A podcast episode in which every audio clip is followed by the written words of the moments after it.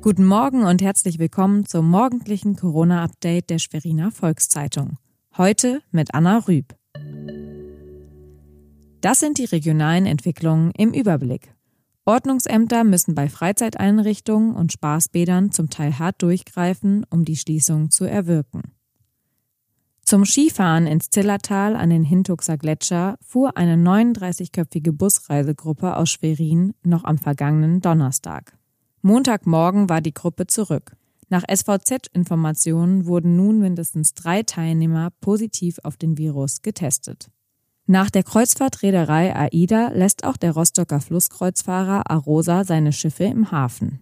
Betroffene Reisende müssten sich keine Sorgen machen, sagte Arosa-Chef Jörg Eichler.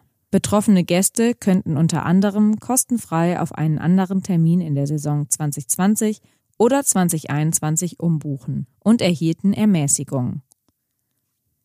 An den Schulen in Mecklenburg-Vorpommern werden im März und April keine schriftlichen Abschlussprüfungen stattfinden.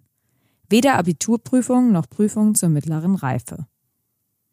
Ministerpräsidentin Manuela Schwesig appellierte am Dienstag noch einmal dringlich an die Bevölkerung, alle sozialen Kontakte zu verringern und sich an die Maßgaben der Landesregierung zu halten. Urlaub ist nicht mehr möglich, betont Schwesig. Eingriffe seien nötig, um den Gesundheitsschutz der Bevölkerung zu gewährleisten. Es geht um den Schutz der Bevölkerung, aber auch um den Schutz der Gäste. Und ich bitte alle, weiter diese Maßnahmen zu unterstützen und besonnen zu handeln. Das war unser tägliches Corona-Update. Stand Mittwochmorgen 7.15 Uhr.